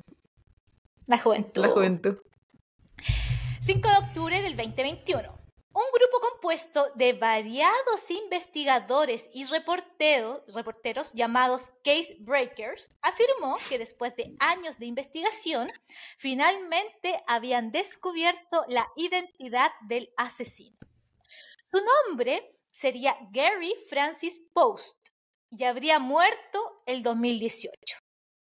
La nueva evidencia forense incluye una foto del cuarto oscuro de Post, donde se puede ver una cicatriz en su frente que coincide, en teoría, con uno de los retratos que se hicieron del famoso asesino en 1969. Otras pistas incluyen cartas desclasificadas del asesino del zodiaco que revelarían que Post es el asesino, según dijo Fox News. La ex agente de contrainteligencia del ejército estadounidense, Jen Buchholz, medio alemán el apellido. En una nota se eliminaron las letras del nombre completo de la publicación para mostrar otro mensaje.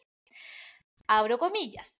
Así que tienes que saber el nombre completo de Gary para encontrar estos anagramas, explicó Jen. Y agregó, no creo que nadie haya descubierto otra forma. Es decir, el nombre completo de esta persona era la clave para descifrar las cartas en teoría del zodiaco. Tiempo después, el FBI confiscó toda la investigación de Case Breakers y optaron por desecharla. Ante la negativa de tomar las pruebas y la investigación de Case Breakers, estos últimos acusaron a la organización gubernamental de negligencia y encubrimiento. Y ante la presión surgida, finalmente el FBI optó por tomar la investigación y pruebas de Case Breakers e incluirla en la suya. De la misma forma, compararon una muestra de ADN de Gary Post en anterior posesión de Case Breaker con los restos de cabello encontrados en la mano de Cherry Joe Bates. ¿Y quién es ella? Ya voy a nombrar quién es ella. Considerada la primera víctima del asesino del zodiaco encontrando así una conexión sólida entre Gary Post y al menos cinco de las víctimas originales del asesino del zodiaco. Según los informes, los case, eh, breakers identificaron a Post, quien murió en 2018 a través de una serie de fotografías que datan del año 1963 supuestamente de su cuarto oscuro, según un comunicado de prensa emitido por el grupo. Un recorte de noticias obtenido por el grupo indica que creen que las cicatrices fueron el resultado de un accidente automovilístico en 1959, en el que murió un aviador y Post resultó herido. Post estaba recibiendo chequeos médicos luego de una lesión en un accidente de arma. Y como veterano de la Fuerza Aérea de los Estados Unidos, estaba siendo tratado en el hospital de la base de la Fuerza Aérea March, a solo 15 minutos de las escenas del crimen. Pero no está claro si las fechas se superponen, las fechas en que él iba al hospital y en las que hubieron los asesinatos. También se cree que una huella de talón tamaño 10 de una bota de estilo militar es del estilo de las que supuestamente usó Post y dicen lo mismo que las encontradas en otras escenas del crimen del zodiaco. También se dice que el cabello castaño encontrado en la mano de la víctima coincide con el de Post. O sea, hay en teoría coincidencias de que supuestamente esta persona debiera ser el zodiaco, pero a pesar de que está confirmado, no hay una declaración, por así decirla, oficial. En los artículos que busqué, el, el, titular era el FBI sabe quién es el zodiaco, y claro, tú después leías y, quedaba como en la, en la nebulosa. Quedaba así como se sabe quién es el zodiaco, y después uno leía y era como, pucha, mira, hay coincidencias, pero ahí está. Entonces, dan solo titulares para vender. O sea, hay evidencia fuerte de que esta persona sería el zodiaco, pero tampoco hay una algo, digamos, claro. No lo necesario. conjeturas. Esa es la verdad. A ver, ¿cuáles fueron las posibles víctimas del el zodiaco, además de las que yo les acabo de comentar? Otras víctimas o personas han sido identificadas como potenciales, eh, eh, como potenciales víctimas perdón, de esta persona. Aunque las pruebas no son concluyentes y no todas son aceptadas al día de hoy como víctimas reales de este asesino. Eran muchas. Yo simplemente ahora eh, resumía las más connotadas. Eh, una de ellas era una pareja, Robert Domingos y Linda Edwards, de 19 y de 17 años, los cuales fueron asesinados por arma de fuego el 4 de junio de 1963 en una playa cercana a mm. Lompoc, California. Edwards y Domingos fueron considerados posibles víctimas debido a las similitudes de su ataque con el de Lake Herman Road, una pareja asesinada por, por arma de fuego. Decía que arma de fuego no, era, la lugar de No, no decía, desgraciado. Pero era como el, mismo modus operandi. Y eh, eso también, lo del modus operandi, quería mencionar también que en el documental que yo estaba viendo, que era como que ponían en duda de si existía o no el zodiaco, decían que el, asesinato del taxista, que se me olvida el nombre de este gallo, eh, del Stein no, era un mm. modus operandi muy distinto al, a lo otro, porque él mataba parejas y este gallo era un gallo solo, ¿cachai? Pero también, si uno lo piensa, yo poniendo en duda el, documental, hay hartos asesinatos que son de oportunistas. Y hay asesinos en series que van evolucionando en la forma que asesinan y, cómo asesinan. Porque hubo un asesinato en pareja que era que lo mm. acuchilló y lo otro era por disparo. De hecho, bueno, otra que en teoría se dice que es la primera víctima de esta persona, en teoría, es esta chica que les comentara que era Cherry Joe Bates, de 18 años, que fue muerta, asesinada por arma blanca. Fue de hecho casi decapitada el 30 de octubre de 1966. O sea, la, la pareja anterior igual es antes de, pero insisto, no se sabe realmente. Esta chica fue asesinada en Riverside Community College. Eh, la posible conexión de la muerte de Bates con el asesino del zodiaco se dio cuatro años después de la muerte, a partir de información recibida por el reportero Paul Avery del San Francisco Chronicle, sugiriendo ciertas similitudes entre los asesinatos cometidos por el zodiaco y las circunstancias que rodearon a la muerte de Bates. Pero hasta la fecha también no se sabe si realmente fue el Zodíaco. El caso de ella sigue abierto. Es un cold case. No se conoce asesino aún. Eh, Paul Avery era el periodista mm, de cabecera en este caso. Era el periodista del San Francisco Chronicles, al cual le llegaban prácticamente todas las cartas del Zodíaco y también lo, lo, hay gente que lo pone en duda porque él era un periodista de esos como que está dispuesto a hacer cualquier cosa por la noticia, mm. como va a ser un poquito a veces poco ético, aparte que era una persona que tenía problemas con las adicciones y había como rumores de que a lo mejor él también podía haber sido autor de algunas cartas del zodiaco, porque también solo a él le llegaba la información. Entonces, a, partir del asesinato, del asesinato taxista, que ya se me llama otra vez porque esto cura, eh, solamente a él le llegaba la información. Era como exclusivo hacia él.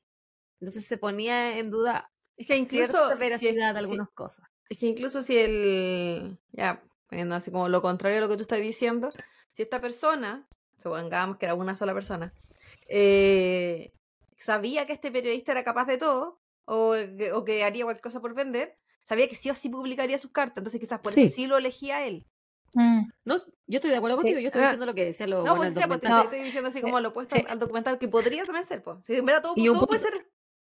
Y un punto también a tu favor es que el BTK, por ejemplo, siempre elegía la misma estación de televisión. Porque sabía que iban a, hablar de él, ¿cachai? O, o porque, bueno, en el caso del BTK, mm. porque él veía ese canal de noticias. Y puede haber sido que el Zodíaco leía exclusivamente de ah, San Francisco. Ahora, lo que dice la Javi también se da como a entrever en la película que hay del Zodíaco. Muy buena esa película con Margot. La vi como hace 10 años, porque es antigua. Estaría para es buena, y no, no, es buena la película. No, es, no es terrible, para nada. No. No, no, no, no, O sea, se habla de los asesinatos. No, hablan de los asesinatos, pero muestran como todo ese, ese backstage. ¿Cachai? Así como de, del periodista, los supuestos asesinos, el tema con la policía. Y claro, efectivamente eso, que ese periodista que le llegara todo, como que sus compañeros igual lo miran así como, ya, pero... Mm. Eh, pero ¿por qué tú? Sí. Pero también era, súper conocido él como periodista. Bueno, estamos hablando de San Francisco... Mm en la época igual, eh, no era así como una meca de millones y millones de periodistas y de, población, ¿cachai? Era como, entre comillas, pueblo chico, entre comillas. Eh, el tema así de esa película es que le daba mucho énfasis a Arthur Lee Allen. Que ya vamos a hablar sospechoso. Ah, ya, no. No me quiero adelantar. ¿Y quién es él? Eh, ya estoy como emocionada. Otra posible víctima, y esta, pucha, yo encuentro que no coincide con nada, pero, pero bueno, es Caitlin Jones, de 22 años. Esta chica dijo ser secuestrada junto a su bebé el 22 de marzo de 1970 en la carretera 132 al oeste de Modesto, California. En su declaración comentó que el conductor de un coche le hizo señas con las luces para que parara. Y así lo hizo. Una vez, fuera del coche, él le explicó que había visto que la llanta del coche de Jones estaba floja y tras arreglarla, él se metió en su coche para continuar con su camino y ella hizo lo mismo. Más adelante, la llanta se sale y supuestamente el mismo hombre se ofrece a llevarle hasta la gasolinera más cercana. Ella acepta y vuelve a su auto para recoger a su bebé, a lo que el hombre se extraña de que tenga una hija y le comenta, abro comillas. ¿Tiene algún problema por ello? dijo ella. No, de hecho, mientras más, mejor. Contestó él. El auto arranca y pasa por delante de la primera gasolinera, pero no frena y continúa. Incluso él le pide que arroje a su hija por la ventana. Ella consigue escapar con su hija y se dirige a la estación de policía ubicada en Patterson, donde casualmente ella ve el retrato dibujado del zodiaco y dice que ha sido ese hombre el que la retuvo durante unas tres horas. Y solamente por eso se asocia que podría ser quizás una víctima del zodiaco. Ya, o sea, ella pensó que era la misma persona.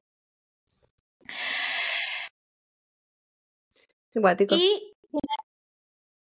al final cualquier crimen casi que estuviera pasando en verdad como en esa época que tuviera similitudes. No, porque pues era nada, O sea, claro, ella dijo que era él. Quizá una persona parecía. Sí, no, no, y que, no, y mm, podría haber quizá con la adrenalina también puede eh, asociar el, el, retrato hablado que ve con el rostro que de la persona que la había secuestrado y asumir que era la misma con, con la adrenalina del momento. No, e incluso digamos, sí fue, pero quién sabe si de los otros casos también habrá sido o no habrá sido. Así que no hay napo, si todo es como de alguien. Y bueno, la última víctima, o sea, o víctima, posible víctima del zodiaco más connotada, porque insisto, en un momento hasta leí que hasta 50 personas se le atribuyen al zodiaco, es Donna Lass, de 25 años, que fue vista por última vez el 26 de septiembre de 1970 en Salt Lake, Tahoe. Una postal con la dirección de condominios Forest Pines, anotada al reverso, fue recibida en el Chronicle el 22 de marzo de 1971. Fue interpretada por algunos como una afirmación del zodiaco de llevar 13 víctimas. Las debería haber sido la decimocuarta y no la que indicaba la postal, por lo cual no fue relacionada concluyentemente con el asesino. El cuerpo de la mujer no fue encontrado y no se llevó a cabo una investigación oficial debido a desacuerdos de tipo jurisdiccional entre la policía de South Lake y la oficina del sheriff. Al día de hoy no se sabe si el crimen fue cometido ni dónde está Donna Lass. O sea, es una persona desaparecida. Punto aparte cartas del zodiaco. Las cartas enviadas por el zodiaco a los medios de comunicación y la policía, como ya comenté, son una parte integral de la historia y el misterio que rodea a este caso, en teoría aún sin resolver. El zodiaco utilizaba las cartas como medio para comunicarse con la sociedad, burlarse de las autoridades y en ocasiones ofrecer pistas crípticas sobre su identidad. La estrategia de enviar cartas contribuyó a crear un aura de misterio en torno al caso y ha sido parte integral de la intriga que rodea al asesino del zodiaco. ¿Cuáles fueron sus cartas más notorias? Em, tenemos la, en teoría la primera carta, que fue la, carta mencionada el 4 de julio del 69, en donde el zodiaco se atribuye la responsabilidad del asesino de Darlene Ferrin y Michael Magoo, como le digo yo, en donde también incluía detalles específicos del crimen que no se habían hecho públicos a la fecha. La siguiente carta fue el 8 de agosto del 69. Esta carta incluía tres partes una descripción de cómo el zodiaco quería ser considerado, el asesino del zodiaco, mm, los 408 caracteres que le leí al principio del caso y finalmente terminaba con la amenaza al autobús escolar. La siguiente carta fue la del 27 de septiembre del 69, en donde detalló el asesinato de Brian Hartnell y Cecilia Shepard en el lago Berriza y afirmó ser responsable de hasta 17 asesinatos. Siguiente carta, 13 de octubre del 69. Esta carta incluía una pieza del pañuelo de Paul Stein, el taxista, que a la Javi se le olvida, ¿cierto? Con un mensaje descifrado que según el zodiaco revelaría su identidad. Parte de este código sigue aún sin resolverse. Carta del 20 de abril de 1970. Esta carta, el zodiaco incluyó un criptograma que afirmó revelaría su nombre. Aunque parte del código se ha resuelto, la identidad del zodiaco no ha sido revelada en el pequeño pedacito que han podido descifrar. Carta del 26 de marzo del 71. Esta carta incluyó una serie de cifras y letras que el zodiaco afirmó revelarían su nombre y dirección. Sin embargo, el código, el código sigue perdón, sin resolverse por completo. El zodiaco envía sus cartas a diversos medios de comunicación y a la policía. Algunas de las cartas fueron enviadas a periódicos locales y estaciones de televisión mientras que otras fueron dirigidas directamente a departamentos de policía. Entre los destinatarios más frecuentes estaba el San Francisco Chronicle, el Vallejo Times Herald, KGO TV, el Departamento de Policía y otros destinatarios individuales, como por ejemplo, ¿cierto?, el reportero al cual enviaba directamente o al abogado que en teoría fue el que llamó por televisión, que era el abogado Melvin Belly, que le escribía para preguntarle si es que lo podría representar ante un eventual juicio. Ya. Ahora sí, a lo que la Javi se me está adelantando. Sospechosos. Además de el Gary Post, que en teoría sería el zodiaco. A lo largo de los años se han propuesto varias teorías sobre la identidad del zodiaco Oh, pero ninguna ha sido confirmada. El más bullado y el que efectivamente hace alusión la película es Arthur Lake Allen. Allen es una de las principales personas que ha sido considerada como sospechosa en el caso del Zodíaco. Fue investigado por la policía, pero no se encontraron pruebas concluyentes. La película Zodiac de David Fincher, basada en el libro de Robert Gray Smith, sugiere a Allen como el principal sospechoso, aunque no hay evidencia definitiva que lo incrimine. La sospecha sobre Arthur Lake Allen como el zodiaco se basa en una combinación de factores, aunque es importante destacar que nunca fue oficialmente acusado ni condenado por los crímenes y que la evidencia en su contra es solamente circunstancial.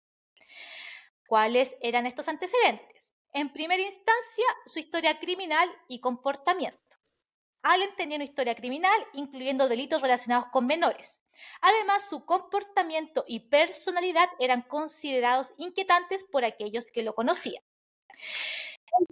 Extra raro. Era extraño. También tenía. ¿Y se parecía a algunos retratos? Porque estamos con cosas, sí.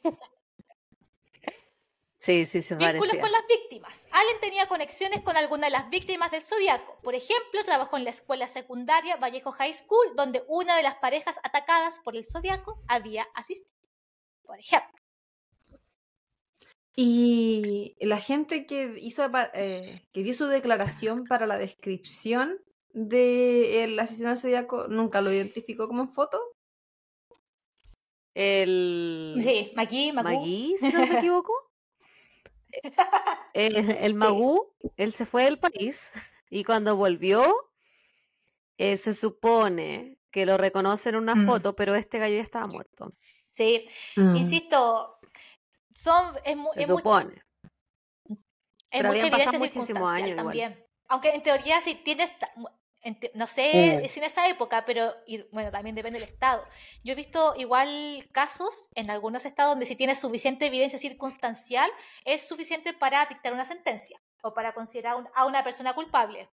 Lo, lo que, vi, lo que vimos en Francia hace poco. Eh, la firma del ah, gallo, el, chileno.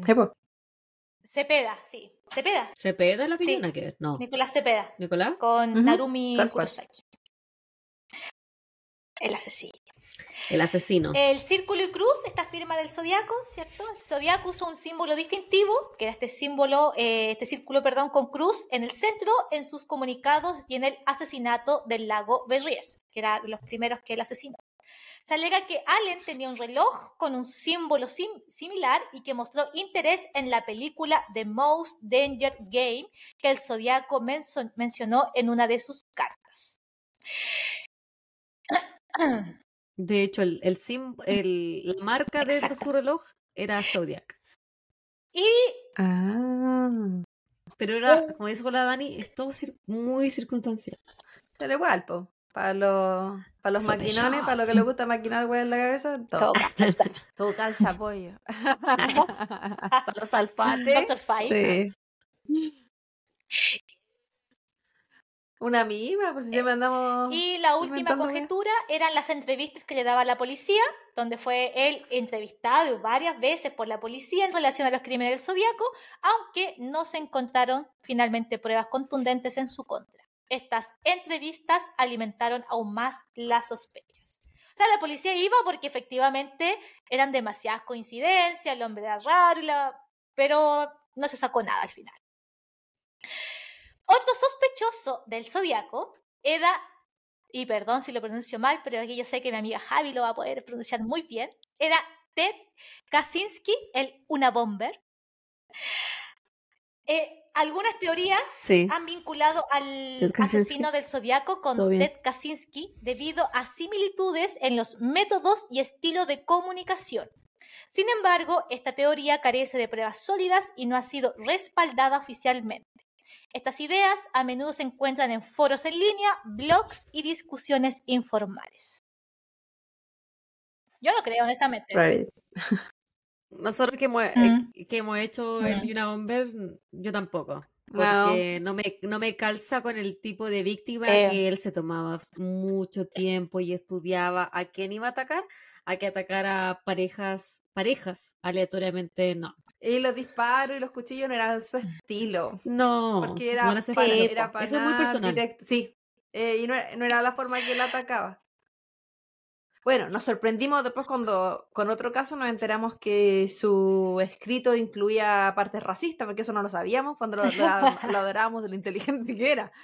Pero aún así, pienso que no. Otro sospechoso fue Richard Gajkowski, un periodista y editor, de un periódico local. Algunos especulan que Richard podría ser el zodiaco. Algunas teorías sugieren que eh, en la época de los asesinatos del zodiaco podría haber estado involucrado debido a ciertas similitudes en su apariencia física y en el comportamiento con las descripciones proporcionadas por testigos y las cartas del zodiaco. Además, algunas personas han señalado que el nombre Gaikowski puede ser anagrama de ciertas frases o palabras encontradas en las cartas del zodiaco, aunque esto es altamente especulativo. Otro posible sospechoso. En el 2007, un hombre llamado Dennis Kaufman aseguró que su padrastro, Jack Tarrance, era el zodiaco. Kaufman entregó varios objetos al FBI, incluido una capucha similar a la que usaba el zodiaco.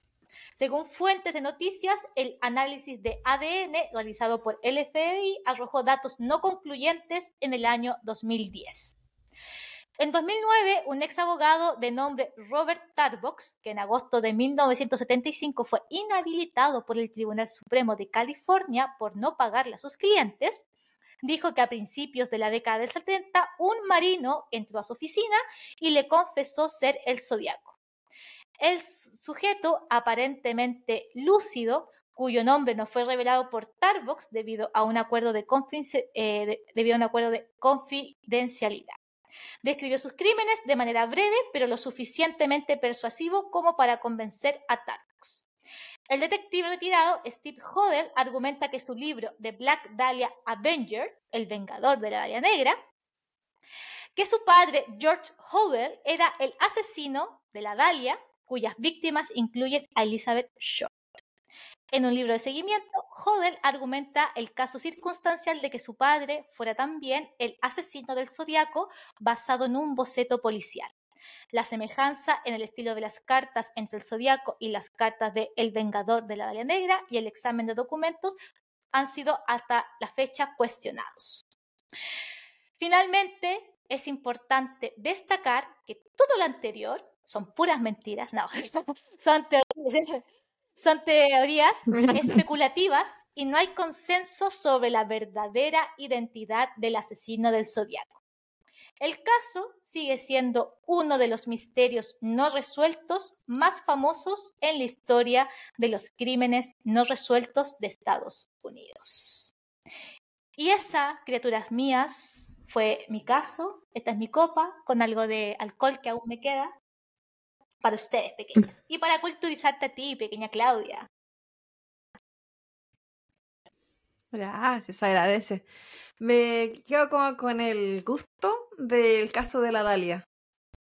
Que al final no sabe, pero no sabe nada. al final hay información, pero no hay. Y que en general siento que tiene mucho que ver con las tecnologías de la época y con los trabajos de la policía. dentro de la precariedad de la posible investigación que podía haber y dentro de que la investigación probablemente tampoco había sido como tan así. Entonces, eso habría a que haya tanta, tanta especulación, tanta especulación en si hay más o menos muertos, tanta, tanta especulación si ha sido este o este otro asesino. Si, si todo, o sea, todo es un... empezando también por el mismo, la misma escritura de esa persona. O sea, si tú me preguntas, yo creo que el Zodíaco ya está muerto. Está un misterio. Ya, fue, ¿cachai? Sí, ya está muerto. Sí, haya sido ya, creo. Mm. ya fue. Tampoco se supo por qué paró abruptamente. Quizás porque se murió, po. Quizás eh, bueno, hay, hay, una teoría que dice que eh, paró porque era D.B. Mm. Cooper, el asesino zodiaco. Esa es como otra teoría conspirativa, po. El D.B. Cooper es un gallo que secuestró un avión y pidió un rescate millonario y nunca más lo encontraron. Es como que la teoría es que como que D.B. Cooper y el Zodíaco son la misma persona. Porque el retrato como que se parece igual. ¿Cachai? Hay un... Hay un gallo que escribió un libro. pueden decir que hasta había sido Elvis, en verdad como que da lo mismo. Pueden decir que fue cualquier persona. Fui yo. Fue mi vecino. La única cosa que tenía que estar vivo en ese momento. Hay un libro que es un bestseller que se llama The Most Dangerous Animal of All, que lo escribió Gary Lee Stewart y que según él, su papá mm. era el zodiaco. Hicieron un documental también por si lo quieren ver, tan en Fox, me imagino que debe estar en, no sé, bueno, en alguna plataforma. Y te hace entender el documental como que ya, tú crees como que todo el rato yo lo veía y decía, oh, bueno, definitivamente es su papá. No, es que su papá es el zodiaco. Y después como que no, pues como que no había, eh, como que era todo circunstancial, ¿cachai? Como que igual el mismo gallo que escribió el libro de su papá que era el asesino de Nadalia. Es que eso te iba decir, ¿qué, como que... ¿qué tenés que tener en la cabeza igual? O, qué onda tu relación con tu papá? que tú pensís que el asesino en serie de alguien, o el asesino de alguien. Porque yo igual creo, en general, que es poco probable que un hijo los descubra. La verdad, la verdad. Yo me imagino que en general este tipo de asesinos eh, tan misterioso, tan rebuscado y la wea. Tienden a ser como el, el BTK. Era el que tenía esta relación con la hija que era una. que ella jamás era buen papá. ¿Era él? Sí. sí. eso me imagino yo. Eso me imagino yo. No, incluso pueden ser papás como la mierda, pero ahí a imaginártelo como asesino es una. es otra cuestión. Yo me imagino yo no me imagino en el caso del zodiaco que haya... como acuática. Yo no me imagino en el caso del zodiaco en particular que él haya tenido familia puede haber sido como el, el Luna Bomber. Sí, así, así como que más me lo imagino. Él tenía familia, pero era solitario. A lo, a lo, que voy con familia es como tener hijos. Sí, pues claro, crear. vivir con gente. Sí, pues. Tiene que tener el espacio suficiente y el tiempo suficiente, pero en el caso del BTK era sorprendente todo lo que él podía hacer, incluso teniendo hijos. Entonces, eso voy, uno ya... El tiempo de ese hombre. Da para... Sí, es que él hacía muchas cosas que uno dice, pero ¿cómo? ¿Cachai? Si tenéis familia, si tenéis... Sí. Si incluso... y, y, es, papá presente. Entonces, ese tipo de cosas te hace pensar, y ahí, ahí me abre a mí un, un espacio en el que... Para mi papá en su tiempo libre. No, no, no, el mío. pero en el que cualquiera de estos asesinos en verdad sí puede hacer algo así, pues, sí puede tener una doble vida a tal punto de disociación en que son con personas completamente diferentes en lo que hacen y en lo que están haciendo en su casa. Estos que son así de rebuscados, pues no es asesino como ordinario. El, digo, el común y corriente. Claro. El vecino, no el asesino vecino. No, pues yo he rebuscado porque este loco se inventó hasta un lenguaje, po. ¿Qué weá? ¿¿Sheldon? Sí. Y para eso tenéis que tener un coeficiente intelectual mucho más alto. Y esa era otra de las como pruebas mm. circunstanciales que tenían contra Lee Allen, que él también tenía un coeficiente intelectual alto. Eh, ahí. Pero era todo circunstancial al final, po. Es tan inteligente que no lo pillaron. Sí, po. Y ya, esta altura estaba muerto el weón. Sí, po. Ya fue. Ya era. Y, para ya matar, es un mito más, po. Porque ahora para matar se habrá enfermado. Yo hubiese buscado los antecedentes. Estuvo hospitalizado. ¿Qué, pasó con él después de esta fecha? ¿Siempre puede pasar? No sé. Ahora es más fácil, no es más fácil. Ahora uno puede recurrir a otras herramientas para las investigaciones. Eh, datos como antes, no sé, pues iban al médico está el papel. Ahora no, pues ahora tenía el registro, sabía incluso si fue, que no fue, ¿cachai? Todo, tenéis tanta información de lo que hace una persona. Muchísimo Empezando por el mismo hecho de pagar en algún lugar. Si tú pagas en efectivo, igual hay cámara en todas partes. Si tú pagas en, con tarjeta, tu tarjeta te va a marcar dónde, cuándo, a qué hora, ¿cachai? ¿Qué compraste? Todo. Entonces, en verdad, ahora hay un rastreo mucho más como importante toda la gente y que permite descubrir, yo creo, o, o que para que hubiese un asesino como de los de esa época, tendría que ser eh, alguien muy, muy, muy, muy inteligente porque debería como desviar todo este tipo de cositas que antes no existían. Y ahora es como otro, otro nivel de investigación. Ahora uno puede hacer rastreos ordinarios como el que hago yo para saber si... si una pareja terminó. Si no, bueno, y estaba hablando del, del de cancerbero que andaba, o del, caso anterior que me metía a todos los Facebook, David por haber, a todos los Instagram, supe hasta dónde se fue de vacaciones en la familia para saber si en verdad habían salido o no habían salido del país. Todo ese tipo de weas, chicas. Pero en, en, la versión ordinaria de uno, pero imagínate que algo así uno puede rastrear. amateur. Sí, pero, sí, pues, o sea, evidencias tenía, yo, yo pensaba, pero se supone que de, uno de los asesinatos que el Zodíaco llamó de un teléfono público se sacaron huellas, ¿por qué no compararon esas huellas con los sospechosos? No sé, yo, yo pensaba esas cosas cuando estaba armando el caso. Se supone que, se, rescataron huellas. Ahora, yo pienso, es un teléfono público, quizás sacaron muchas huellas. Entonces, también es circunstancial. Es como, sí, yo estuve ahí, yo llamé, pero no soy el zodiaco. Claro, hasta mis huellas pueden haber estado ahí, ¿cachai? Exactamente, no es como ahora. No existía el ADN o el ADN de contacto, como dijo la clave, no había cámara. Entonces, yo creo que era más fácil ser asesino en serie en esa época. Y por eso también hubo tantos asesinatos no resueltos. Por eso también el Golden State Killer pasaron décadas antes de que lo encontraran. Y si no hubiese sido por el ADN, no lo encontraba. en algún momento lo voy a hacer. Es que eso, eh, eso iba con el tema de la de, los avances tecnológicos y, y de la misma intensidad de las policías porque ahora tienen más herramientas. Hay comunicación también ahora. Es igual, es diferente. Y, también hay más presión también por las redes sociales. Porque ahora todos nos enteramos de todo. También. si no era por los, por los periódicos, era difícil enterarse. Si algo pasaba, no sé, en Punta Arenas, tú no te ibas a enterar en Arica. Y también dependía mucho de qué, cómo era la forma de que, las, que los mataran para que fuera importante. O sea, la Dalia fue importante en verdad por la forma. Y, pero si no hubiese dado lo mismo. y también por quién era ella, una mujer blanca. Porque mm. si hubiese sido una mujer de color. Tampoco. Si hubiese asumido que era una trabajadora sexual, y al olvido. Que igual la trataron así un poco. Entonces, como que. No, no, no, no un poquito, en verdad. Pero es que era como la forma. cosas que ahora ya no se dan igual. Pero interesante, Sí, tengo mis referencias. ¿Quieres decir tus referencias? Em, tengo varios artículos, por así decirlo. Tengo, a ver, eh, bueno, este es un libro, el de Grace Smith eh, de Zodiac de 1986. el artículo escrito por Tochi and Carroll del 2007 de Zodiac Killer Cover Up de Silent Batch.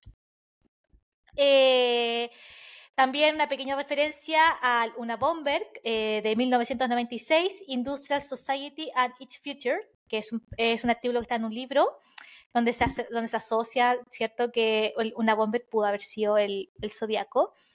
Eh, una publicación del 2011, Hunted, de Zodiac Murder, Great Space Independent eh, Publishing Platform. Del 2019, también The Amazing Story of the Zodiac Murders in California and Nevada. Wikipedia, por supuesto. El sitio web abc.es, FBI confirma identidad asesino del zodiaco años después. El sitio web independientesespanol.com. Eh, noticias, eh, Zodiac Killer, identidad Getty Post, eh, y el documental Zodiac de Real History del 2006. Ah, y un pequeño artículo de Michael Butterfly del 2019 de Hunt for the Zodiac Killer. Eso, mis pequeñas criaturas. Harto, harto, la loca. y eso que tuve que editar harto porque era mucha la información, mucho supuesto. Oh, eh. Sí, pues sobre todo por eso, pues tiene que ver con que no hay nada claro y que eso abre que haya más gente hablando, más artículos y, más podcasts como nosotras. Son de incidentes, y pues, yo también decía, no, estos incidentes también son del zodiaco. Yo les leía, pero ya, sí, quizás puede ser, por aquí pasó el zodiaco, quizás, ¿cachai? Y eso también funcionaba mucho. Sí, pues hay cosas que hay que filtrar de repente, porque no tiene. Depende del valor que le dé uno cuando está, cuando está haciendo la misma investigación. Pero estuvo bueno, bueno. Gracias por educarme, chiquilla. Desde siempre. Desde Me siempre. otro caso guardado de Chile, que también está listo, y uno que estoy armando que, que sorpresa. Oh, Mírala. Por supuesto. Eh, y, con, y con copete. está ganando el puesto. Sí. Sí.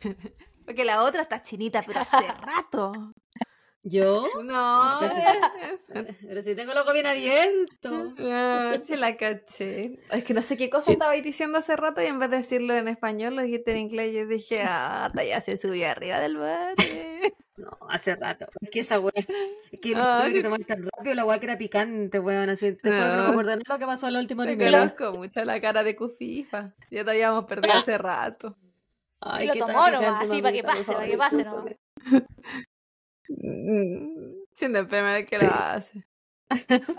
Ya para adentro, para que venga el otro lo enjuague.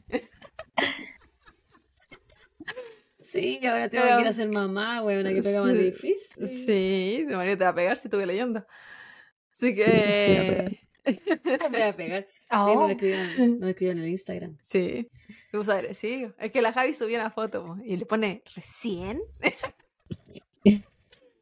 Ah, está, se viene, le van a pegar con la pirula. Así que, chiquilla, muchas, muchas gracias por su participación. Muchas gracias a la CUFIFA de la de siempre. Y muchas gracias, Dani, por participar y por eh, darnos tan buen, tan buen relato de investigación. Sí. No, aprendimos, aprendimos harto. Este, este, caso es súper extenso, súper enredado. así que mejor para mí no hacerlo. Sí, se agradece, se agradece que hayas tomado el desafío. Y la compañía, y la, cuando empecemos con la segunda temporada, ahí vamos a estar llamándote y acomodando los horarios. La quinta temporada. Inexistentes. Con la nueva temporada. Con los... no, la segunda. Dije la nueva. ¿Quién? ¿O dije segunda? Dije no, nueva. dijiste la segunda. ¿Viste? Ah, Como yo. Segunda del año. Quinta temporada. La quinta ya vamos. Pero eso ya va más a marzo para adelante por ahí. Así que muchas gracias. Cuídense mucho. Dani, eh, solamente agradecer la invitación, siempre dispuesta. No quiero robarles protagonismo. Eh, pero, pero disposición siempre hay y copete también siempre hay en mi casa. Así que siempre estaré preparada. Muchas gracias a tu marido también por los servicios está cuidando acá en la parte tecnológica. Qué maravilloso. Así que cuídense mucho. Javi, ¿quieres decir algo? ¿Balbucear algo? Nada, cuídense mucho, cabros. Nos vemos pronto. Abrazo, beso en la boca, quizás. Y cuídense, que estén bien. Chao.